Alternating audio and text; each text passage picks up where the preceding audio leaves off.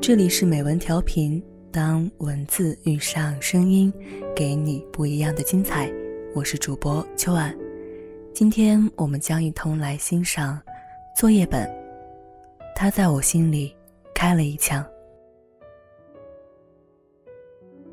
一九九三年夏天，我拥有了人生第一部随身听，一个能放磁带的黑色匣子。我常常把一摞摞课本堆满课桌。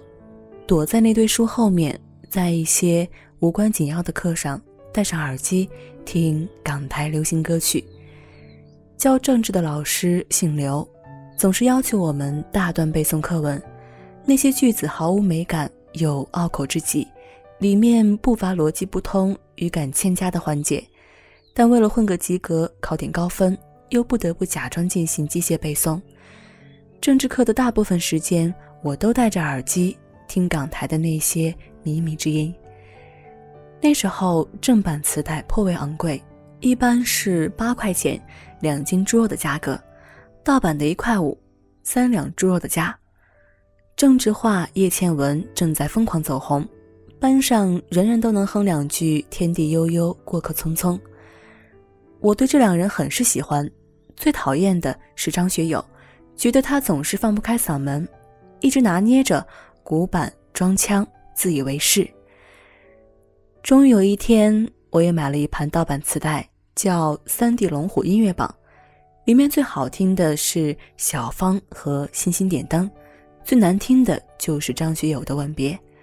不巧，事儿就出在张学友身上。历史老师有个外号叫“那么”，每堂课重复“那么”的频率几乎和呼吸次数相当。讲课时充满了，那么接下来我就要说的是朱元璋，那么建立了明朝，那么明朝那点事儿，那么有什么规律等诸如此类，听也听不明白的句式。他的那么一出来，我又悄悄戴上耳机，里面正在放张学友的《吻别》，这是一首当时并不为我所理解的歌曲。我选择了快进，磁带在随身听里刷刷翻转，那声音比那么那么。动听得多。我正沉浸在这种有温度的声音里时，随身听突然被一把夺走。抬起头来一看，那么拿着我的随身听，屁股一扭一扭，正骄傲地走回讲台。所有的同学都在看我，包括我的仇家和情敌。我愣愣的，不知如何是好，急速盘算着如何拿回我的随身听。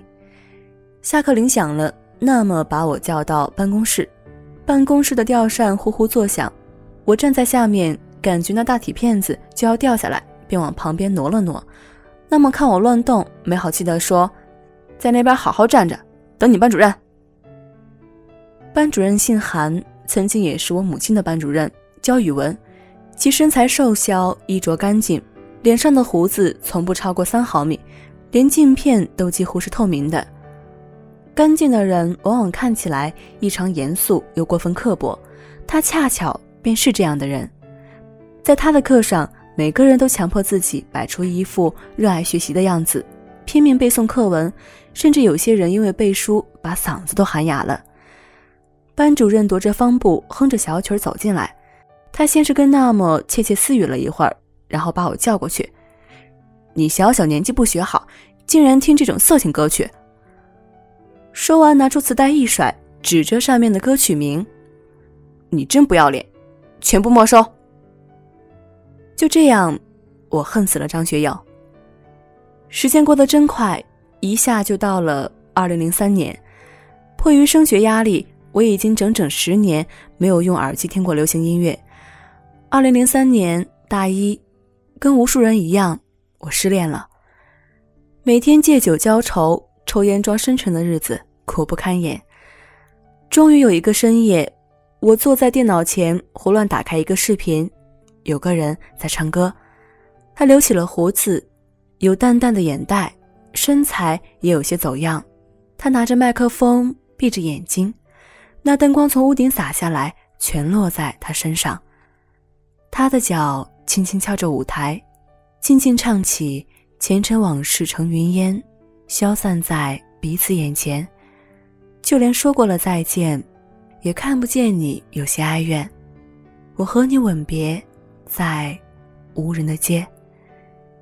听到这里，砰一声枪响，在我心里炸开。